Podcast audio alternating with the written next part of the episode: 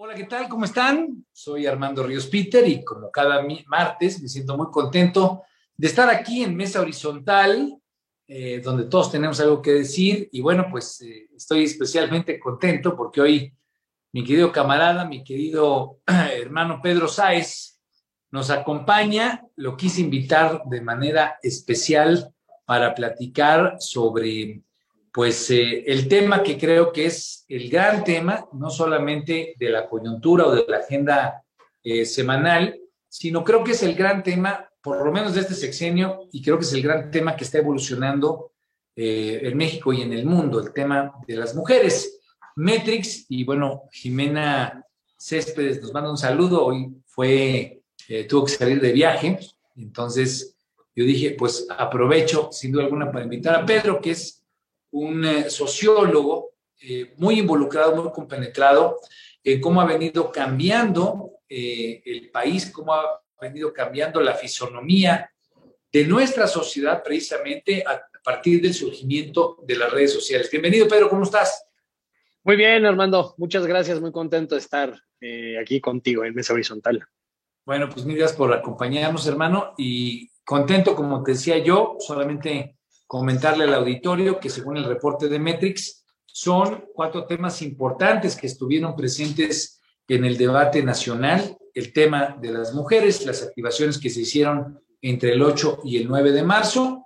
Recordemos que el 9 de marzo se conmemoró el primer año del paro nacional de mujeres. El 8 de marzo, pues, es el Día Internacional de la Mujer, pero pues desde hace ya algunos años se ha convertido en una fecha simbólica para la activación, para la movilización, para la toma de calles en muchos lugares de la República y del planeta entero. El movimiento femenino pues está instalado, está presente y eh, pues tiene demandas que en el caso de México son claras, son contundentes, son pues a veces, eh, hay que decirlo, eh, demandas que representan una condición terrible eh, de la situación que se vive en nuestro país. 11 mujeres asesinadas al día.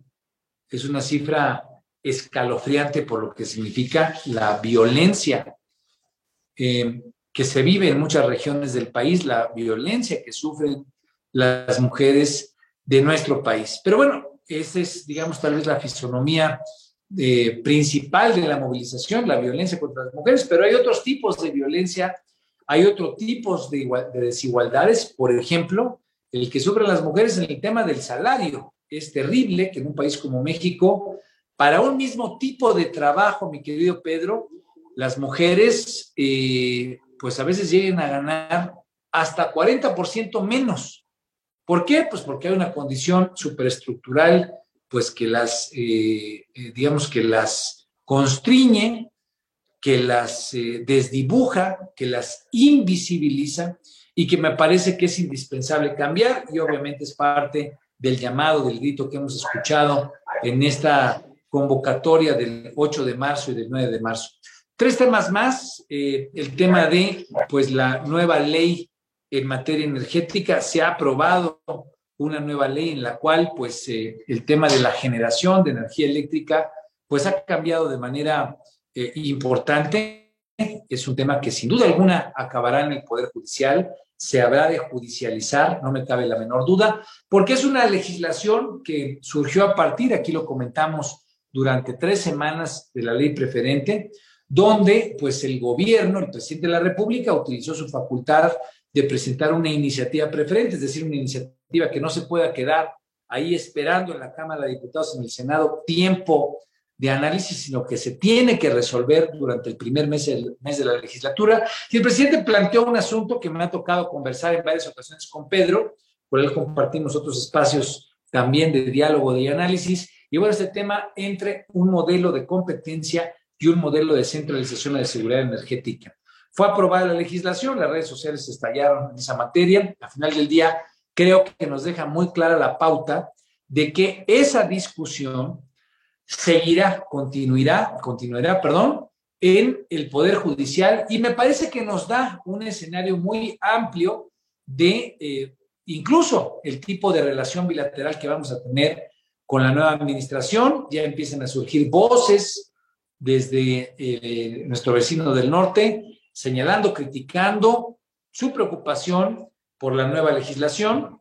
Yo personalmente creo que el Poder Judicial pues no le va a dar para adelante esa ley, la va a declarar inconstitucional, si es que buscamos que sea consecuente con la manera en la que votaron los ministros de la Corte el primero de febrero, digamos, arrancando en el primero de febrero, lo que fue pues una resolución contra la Comisión Federal de Competencia Económica, pero que donde la esencia es exactamente lo mismo, que están a favor del monopolio del gobierno, en este caso de la CFE, para la generación de energía eléctrica, o por lo menos de la priorización a la CFE, o en su caso, quienes quieren que la participación de la iniciativa privada sea mucho más amplia, mucho más profunda, y obviamente que la competencia busque tener otro tipo de dinámicas en la relación con el Estado, especialmente en materia de regulación. Ese, digamos, fue uno de los temas más comentados. Otro fue el que involucra a Cuauhtémoc Gutiérrez, el presidente del PRI en la Ciudad de México. Creo que es un tema solamente que hay que recuperar. Se acaban de presentar las planillas. El día de ayer fue el último día para presentar las candidaturas, los nombres de hombres y mujeres que serán eh, representantes, obviamente serán candidatos primero, pero que buscarán ser representantes a el Congreso de eh, la Ciudad de México, a las alcaldías, 16 de ellas que hay en la ciudad capital, y bueno, pues es un sinnúmero, no solamente de concejalías, sino también 33 diputaciones locales, 17 mujeres, 16 hombres, son, digamos, lo que se tiene que presentar en las planillas. Pero lo traigo todo esto a colación porque en medio, digamos, de ese proceso de definición de candidatos, pues de pronto al presidente del PRI, a Gutiérrez, eh, de hecho fue eh, compañero diputado conmigo en la 61 legislatura, le toca eh, pues que surja una orden de aprehensión. Poca defensa en las redes porque el asunto por el cual se emite esa eh, orden de aprehensión tiene que ver, pues precisamente también con asuntos relacionados con el sector feminista, con la defensa que han hecho las mujeres, pues del maltrato hacia las mujeres, de una red o una supuesta red hasta el momento de complicidades, de eh, trata inclusive de personas, o bueno, por lo menos de eh, abuso de mujeres encabezada por parte del presidente del PRI. Va a ser todo un asunto que va a acompañar la eh, discusión del proceso electoral, por lo pronto, pues le pega en el centro de gravedad a el eh, Partido Revolucionario Institucional. Se trata no del eh, presidente en turno, creo que es importante, digamos, subrayarlo, pero sí se trata de que fue presidente del PRI y que es, digamos, el líder del priismo en la Ciudad de México desde hace ya pues bastantes años. Dicho esto, el último comentario es sobre las vacunas. Las vacunas pues siguen en boga presente, sigue avanzando el Plan Nacional de Vacunación. Eh, en algunos lugares ha avanzado, digamos, de manera acelerada, en otros ha sido pues menos planeado, un tanto cuanto con altibajos, pero a final de cuentas, pues las vacunas le siguen ocupando y preocupando a la sociedad de la Ciudad de México y obviamente del país, porque pues a final del día el tema de cuál será el abasto, qué tantas vacunas habrá accesibles, si ya te vacunaron una vez, o, no te van a poder vacunar la segunda. Ese tipo de discusiones parten de las redes sociales. No quise dejar de comentar la agenda, son los temas que están y que seguramente seguirán instalados. Pero bueno, una vez que he hecho ese recorrido, mi querido Pedro, gracias por eh, permitirme estos segundos de antesala. Eh, me siento contento de que estés aquí porque, bueno, nuevamente el asunto del 8 de marzo y del 9 de marzo presente en la discusión pública del país con nuevos elementos simbólicos, con eh, nuevos, obviamente, agravios, pero con el mismo enfoque y con la misma capacidad de articulación digital que nos asombró hace un año cuando, pues, cientos, miles de mujeres, decenas de miles e incluso tal vez centenas de miles de mujeres se movilizaron en todas las calles de la República Mexicana, reforma sin duda alguna pintada de morado, de morado junto con las jacarandas en aquel pasado 8 de marzo del año pasado, que más o menos nos recuerdan pues los temas puntuales que están presentes. la violencia física contra las mujeres, los feminicidios y ahora el tema de las violaciones, pues con un nuevo elemento, la candidatura de Félix Salgado Macedonio, el candidato de Morena, el partido del poder, a la gobernatura de Guerrero, dicho sea de paso, un estado al que quiero mucho porque es mi estado. Pero bueno, en ese contexto, mi querido Pedro, ¿qué elementos podrías destacar con nuestro auditorio, con la audiencia de Radio 13 Digital, con la audiencia de Mesa Horizontal, que vale la pena identificar como parte de la nueva forma en la que la sociedad se informa, se comunica y se organiza de manera descentralizada, teniendo escalas exponenciales y teniendo obviamente pues capacidad de incidir en la agenda pública y obviamente de cambiar de manera dramática los contextos en los cuales se toman las decisiones. Sí, claro que sí, Armando.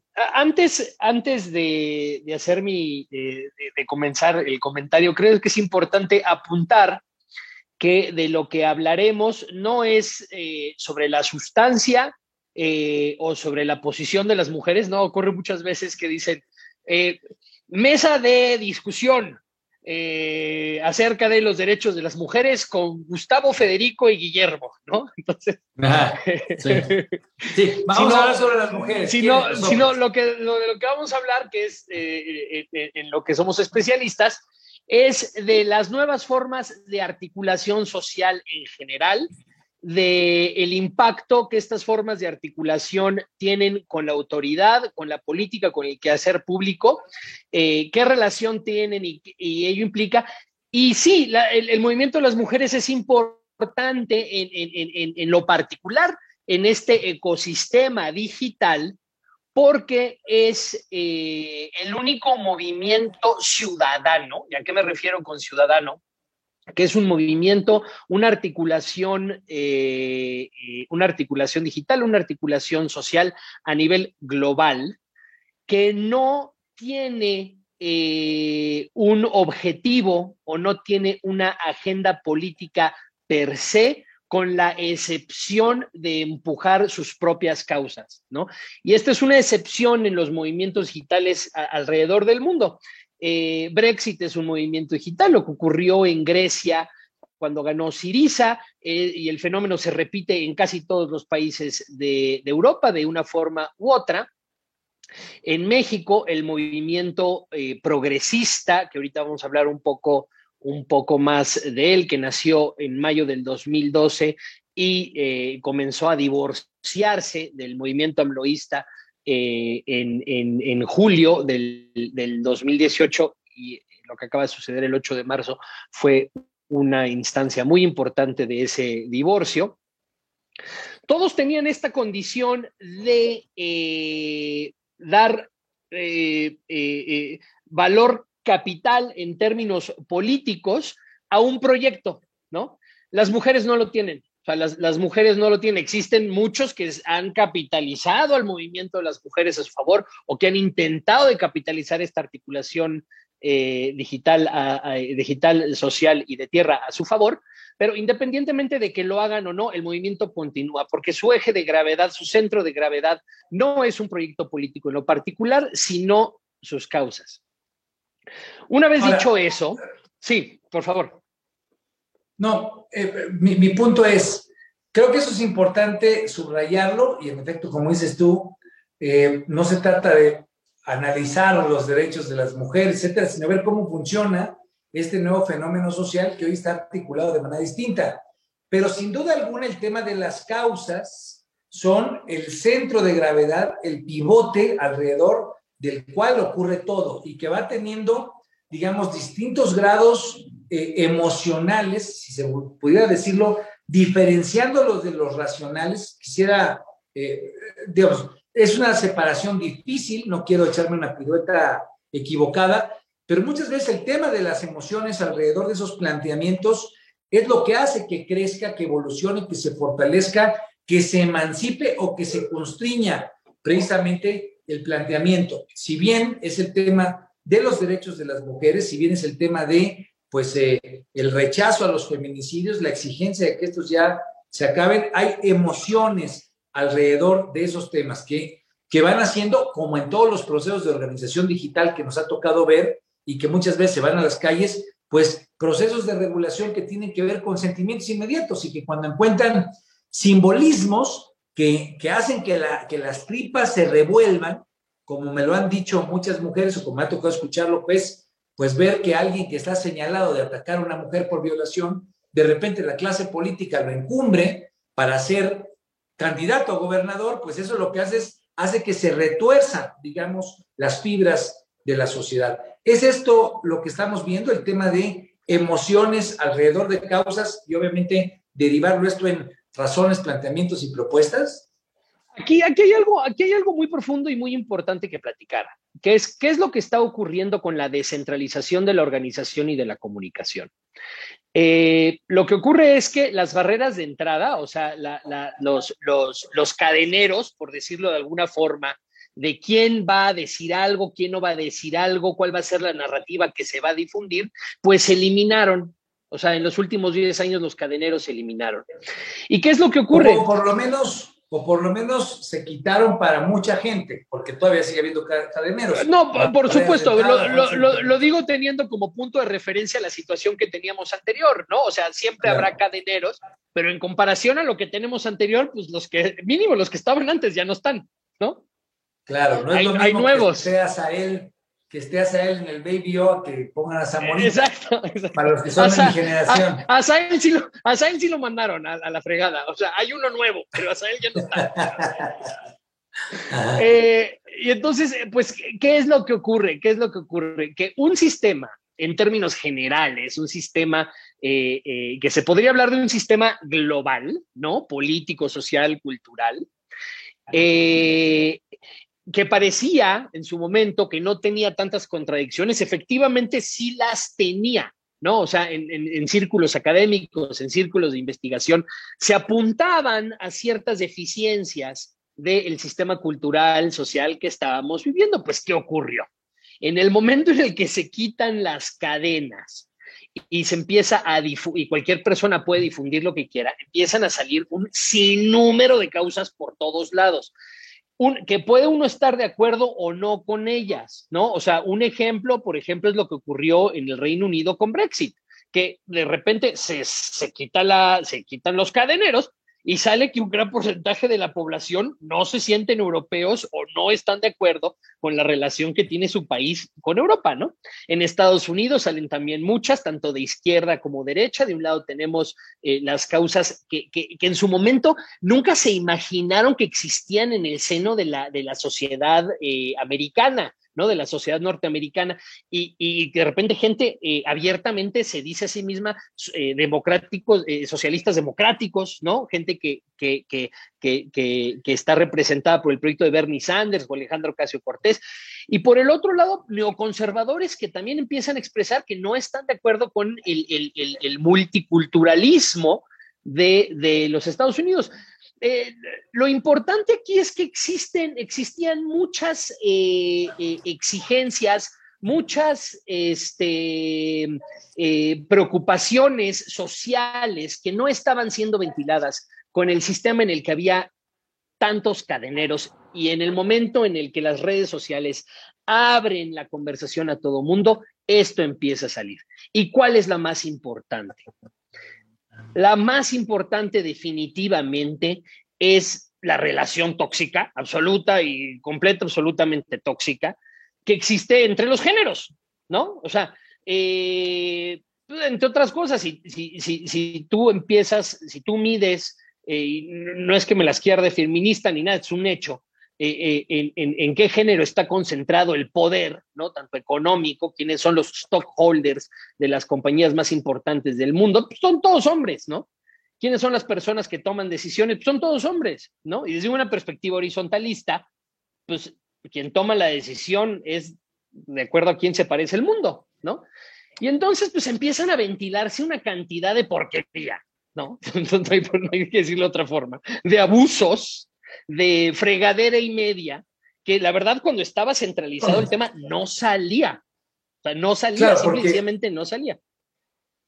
Porque por decirlo, digamos, tal vez para cambiar el, el término cadenero a los excluidos de la conversación, cuando de pronto pueden entrar a la conversación, pues dejan muy claras todas las distintas dimensiones, las distintas manifestaciones de los agravios, de las ausencias, digamos, de, los ataques que implícitamente están en una sociedad, pero que no se escuchaban, ¿no? O sea, a mí, me llama mucho la atención cómo la gente condena de buenas a primeras, y voy a traer a Trump para no caer en grilla local, ¿no?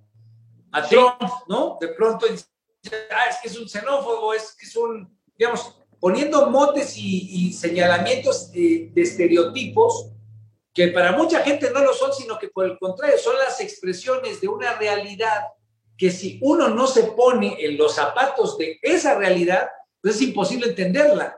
Y si no la logras entender, pues entonces no puedes convivir con ella y por lo tanto se da la polarización que tenemos en la sociedad. Claro, claro, por supuesto. Y, si, y, si, y si no entenderla al 100%, porque estoy seguro que habrás personas que dirán, yo no entiendo la forma de pensar de los trompistas, o las mujeres nos dirán a nosotros, es imposible que ustedes nos entiendan a nosotros. Definitivamente hay algo que se puede entender, que estas personas que estaban excluidas de la conversación deben de tener un lugar en la conversación, ¿no? Y no solamente es en la conversación, Armando, es en la toma de decisiones. Y esto es muy importante, porque eh, la apertura de las redes sociales no solamente supone una apertura de eh, una, mayor inclusión en, la conversación, supone también inclusión en la toma de decisiones. Eh, ¿Y a qué me refiero con esto? Una organización no es otra cosa que un colectivo de personas que tienen capacidad de tomar organizaciones y ejecutarlas. Es de tomar decisiones y ejecutarlas. Eso es lo único que es una organización, desde un Estado hasta una iglesia, hasta un sindicato, hasta una empresa. Es un colectivo que toma decisiones y las lleva a cabo.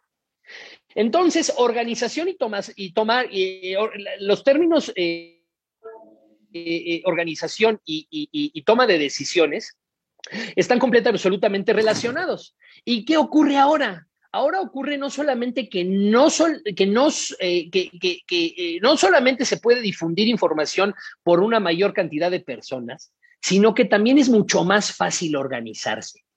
Eh, en el momento en el que, por ejemplo, la primavera árabe, que fue uno de los primeros eh, de los primeros eventos en donde nos dimos cuenta de esta, de, esto, de, esta, de esta gran capacidad organizativa y comunicativa que había. Lo único que sucedió fue que una gran cantidad de gente se expresó en redes sociales. Al expresarse en redes sociales, se dieron cuenta entre todos que compartían un punto de vista, que compartían un mismo objetivo y salieron a la calle a decir que compartían este objetivo. Y así de sencillo se tomó una decisión y se llevó a cabo. Eso fue una organización. Claro, es que eso es lo realmente interesante y desafortunadamente el programa se nos va a acabar pronto. Eh, son temas para reflexionar, pero aterrizando al tema de lo que vimos una vez el pasado 8 y 9 de marzo, lo que logramos ver es cómo esas nuevas lógicas de organización, esa nueva forma en la que la sociedad funciona, nos deja claro el horizonte que viene. O sea, obviamente aquí estamos hablando de agravios, de críticas al funcionamiento de la sociedad. Y podemos hablar ya concretamente de cuáles son los riesgos o qué es lo que está qué es lo que está sucediendo ya en México y la relación entre este movimiento y el gobierno. Eh, a veces, a veces se siente que a la cuarta transformación se le olvida que todo esto de lo que estamos hablando está vinculado con su éxito electoral. O sea, con su origen. Con su, origen. con su origen y con su éxito electoral. Se puede ver claramente, eh, Andrés Manuel López Obrador en mayo del 2018 tenía 18 eh, puntos de preferencia electoral, nada más. Y este, a partir del movimiento 132, a partir del movimiento 132, se puede ver claramente cómo las preferencias electorales pero estás hablando del 2012. Del 2012, es correcto, perdón, Armando. Podemos ver cómo a partir del movimiento 132, las preferencias electorales de el, de el, del movimiento antisistema, exactamente, empiezan a incrementar de forma dramática. Una tendencia que no se cambia hasta la elección del 2018. Este movimiento, el 132, fue agrupando cada vez más a distintos sectores progresistas de la sociedad y se generó una narrativa constante en redes sociales en contra de, la administración del presidente Enrique Peña Nieto. Esta fue la verdadera campaña de AMLO. Esta fue la verdadera campaña de AMLO. En realidad, la campaña de AMLO había ganado en el momento en el que estuvo en la boleta porque los seis años anteriores se generó una narrativa de la cual él, era el héroe natural. ¿No? bueno, ¿Qué perdón que te voy a, te voy a atropellar porque sé que la exposición, sin duda alguna, va a ser ilustrativa, pero estamos a punto de cortar. Pero eso que estás diciendo y que se conjuga también con lo que luego pasó con Ayotzinapa, es precisamente que este proceso, digamos, de conversación, de información, fue generando dinámicas de organización en toda la República que explotaron y que votaron por el presidente López Obrador en el 2018. El punto es, y coincido contigo, perdón que le metí un poco de fast forward, pero... No, no, no, por favor, sí. Para concluir un poco esta presentación que a mí me emociona que estés aquí y que ojalá que lo podamos repetir, es si tú ves que eso mismo pueda ocurrirle a Morena en el poder, ahora con el tema del frente femenino en contra. Por supuesto, es a lo que quería llevar. Cometen un grave error y no se dan cuenta que al divorciarse del movimiento feminista, y, y no solo eso, a asumir una posición adversa al movimiento feminista, arriesgan que se configure de, nuevo una, una articulación progresista en contra de ellos y que les ocurra, quizás no con la misma potencia, porque al fin y al cabo los movimientos progresistas son más tenues con la izquierda, pero sí, definitivamente, que se articule una, una, una, una organización digital este, progresista y se genere una narrativa en los próximos tres años, que si bien esto no va a tener tantas implicaciones electorales en, este, en esta elección que viene, sí que las podría tener en la siguiente y, podría ser, eh, y podrían ser sustantivas. Así es, coincido contigo, creo que es una conclusión por lo menos interesante para que se quede a la reflexión del auditorio. Yo veo que eh, el movimiento que está ahí sembrado y la decisión de tener a Félix Salgado como candidato es algo que tal vez en el corto plazo no tenga implicaciones electorales importantes. Yo creo que Morena pues tiene una posición que no se va a ver lastimada en lo inmediato por esa decisión. La va a empezar a afectar, a erosionar, a desgranar, pero sin duda va a quedar instalada, es lo que me parece que debe de preocuparle al gobierno, especialmente al final del día, es parte del análisis que, que debería tener, es cómo eso se puede convertir en una erosión permanente respecto a los valores y los principios que se busca precisamente defender desde el gobierno y que hoy está en una contradicción entre un gobierno de izquierda y la visión progresista. Pero bueno, lo vamos a dejar hasta aquí, mi querido Pedro. La verdad es que siempre es un placer pelotear contigo y sobre todo bienvenido a Mesa Horizontal, donde todos tenemos algo que decir, pues para analizar desde otra perspectiva de qué se trató el 8 de marzo y pasado 9 de marzo. Migas, Pedro, nos vemos pues eh, pronto. Tenemos eh, desayuno mañana, pero bueno, nos vemos pronto y al final del día a toda la audiencia les agradecemos muchísimo que nos hayan acompañado como cada martes. Nos vemos la próxima semana aquí en Mesa Horizontal, en Radio 13 Digital, con Jimena Céspedes para profundizar en la agenda cotidiana. Saludos. Saludos, gracias, Armando.